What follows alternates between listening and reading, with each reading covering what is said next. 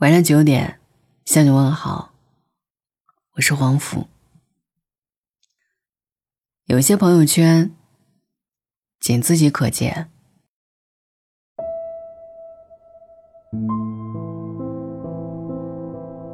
除了喜欢别人的时候，会把一些心事儿发仅自己可见的朋友圈。我不知道大家会不会有这样的习惯：当和别人发生不愉快的时候。也会发一条愤愤不平的朋友圈吐槽，但发的时候常常选择仅自己可见。过一段时间回头来看，又会默默的把它删掉。可能有人会觉得，如果不开心就当面刚呗，但我真的不太行。一呢是我向来不擅长吵架，每次跟别人争论什么，总会发挥失常，徒留事后懊恼。二来呢，我容易怂，处理那些直接的诘问和面对面的对峙，总会手足无措。想想看，如果那个人看到这条朋友圈会尴尬，又或者是私下小窗来质问你发的什么意思，那么本来已经过去的事情，就会变得更加的棘手。想表达，但不想被询问，想把一些话说出来。但不想让他面对某些回应，这种分组屏蔽仅自己可见，就是源于这样的微妙的心理。不过呢，后来我仔细想了一下原因，发现最主要的是我担心给别人留下情商低的印象。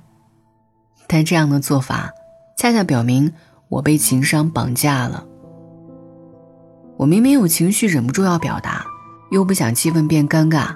显得不懂事儿，所以只能选择这样的方式当鸵鸟。不知道从什么时候开始，大家默认情商高是一种必需品。毕竟成年人嘛，为人处事情商一定要高，要喜怒不形于色，行事勿让人知。尤其是很多时候，高情商已经成为一种为人处事的标准。一旦一个人被冠以情商低，就显得很差劲。但仔细想一想，情商这个东西，真的有那么重要吗？我只知道和真正的朋友在一起，只要自己是真诚的，对方也坦诚相待，那就根本不必论及情商这个概念。反而是面对关系不远不近的人，相处之中，心里会生出千千结，聊天时，免不了字斟句酌。说到底，人之所以会变得小心翼翼，只是因为顾虑的东西太多了。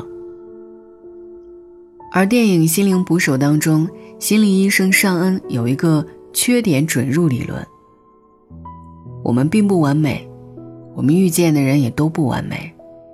有些人不完美，我们称之为瑕疵，但不完美才是好东西。它决定了我们选择让谁进入我们的世界。想来确实是这个道理。那些需要你时刻努力保持高情商的人，一定不是最靠近你内心世界的人。人和人的关系之间，一味的求多求近，反而会给自己带来无法应付的负担。比如在很多场合里，大家默认会活跃气氛就是情商高，开不起玩笑容易冷场的人就是情商低。当情商高变成做人的标准，就会在这种裹挟当中变得精疲力尽。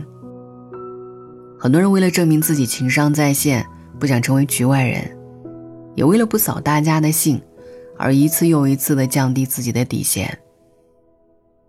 但是那些违心的迁就，就不会自动消解，只会变成深深的委屈。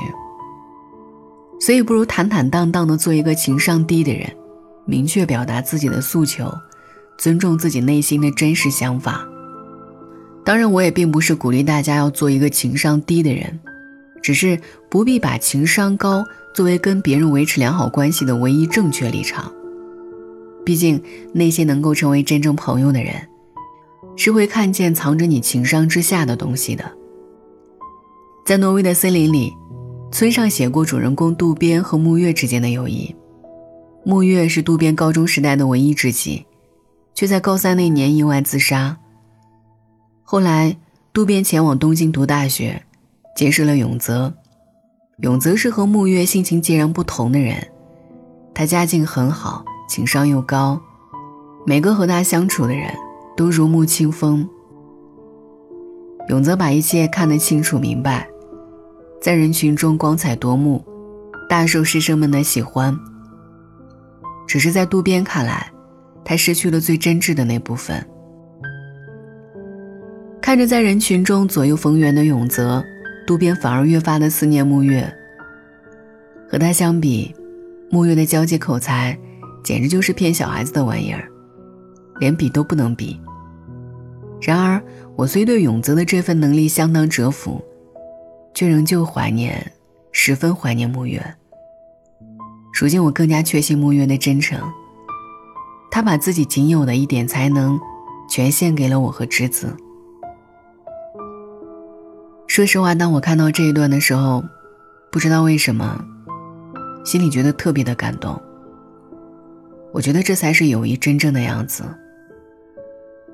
虽然我真的很佩服那种情商高、很会照顾别人又会来事儿的人，他们可以迅速的察觉到别人的情绪，并加以安慰的能力真的很棒。但如果你做不到，那也不必强求。只需要真心待人即可。很多人都觉得要时时刻刻让所有人都舒服，那才叫体面、情商高，但其实不是的。真正的情商高，不是要让场面时时刻刻保持友好，而是该体面的时候要体面，该让场面尴尬的时候要尴尬，该要让别人知道你的态度的时候就表现出来。我记得以前有一个朋友和我说过他的经历。以前我一直努力的做一个大家眼中的情商高又温暖的人，后来我觉得很累，就慢慢试着冷下来。然后在变得有点冷漠的那段时间里，居然都有点嫌弃自己。不禁会想，我怎么会成为这样的人呢？可是再后来就慢慢的释怀了。做个低情商的人又有什么不好呢？妥善保存好自己隐秘而又珍贵的情感就好了呀。我很认同他的说法。我们首先是我自己，其次呢才是扮演其他角色的人。如果被“情商高”三个字绑架，注定会活得很吃力。生而为人，我无法做到满足所有人的期待，也不可能得到所有人的喜欢。既然只是平凡人，那么在不伤害他人的情况下，自己觉得舒服自在就够了。所谓情商高不高的，也不必过多介怀。以前我很羡慕那些可以左右逢源的人，所有的事情都可以面面俱到，而我始终无法做到处事圆滑、尽善尽美，也因此觉得苦恼过。后来才慢慢的认清。可能我还是适合做一个乐得逍遥的低情商的人吧。情商低点没什么不好，在处理人际关系上，有些人生来就不擅长，甚至有点笨拙。但笨拙没关系啊，真诚就好了。我总是会把那些不足以为道的情绪，都设置为仅自己可见。仅自己可见的朋友圈，只是为了安慰我自己，那一个感到焦虑的自己，或者是情绪低落的自己。晚安。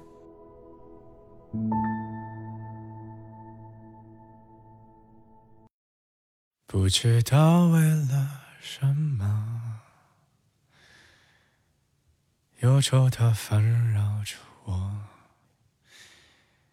有时会借着月光，能带走爱的寂寥。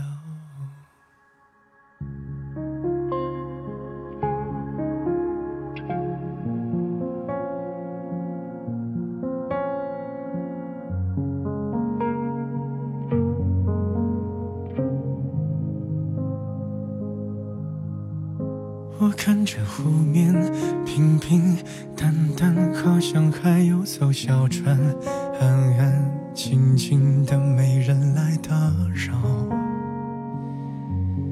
这故事挺好。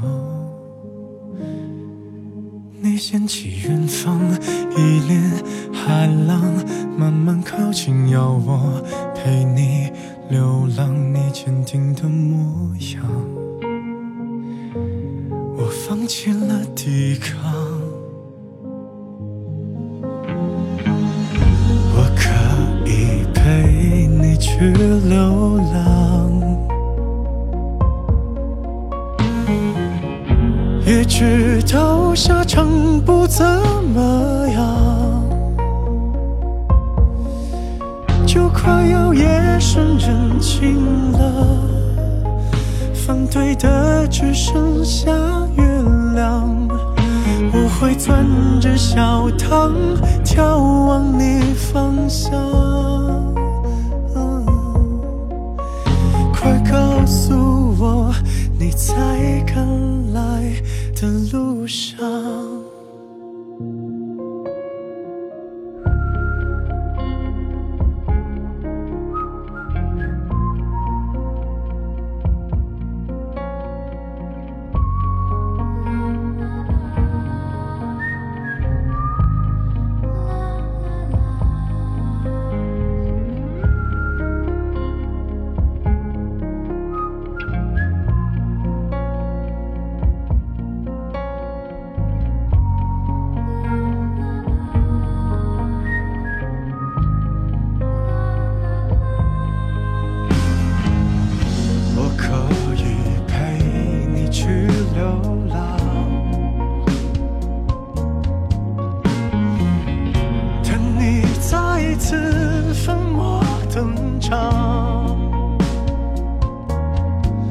就快要风平浪静了，我避开所有的阻挡，不会带着小伤眺望你方向。快告诉我，你在赶来的路上。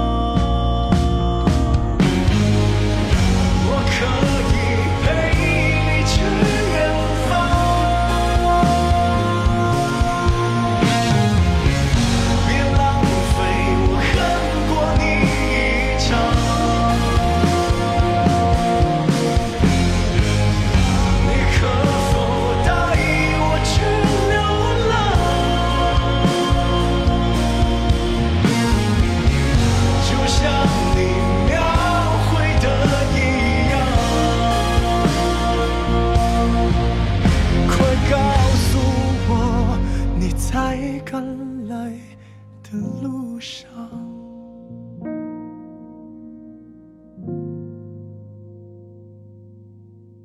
我看见湖面平平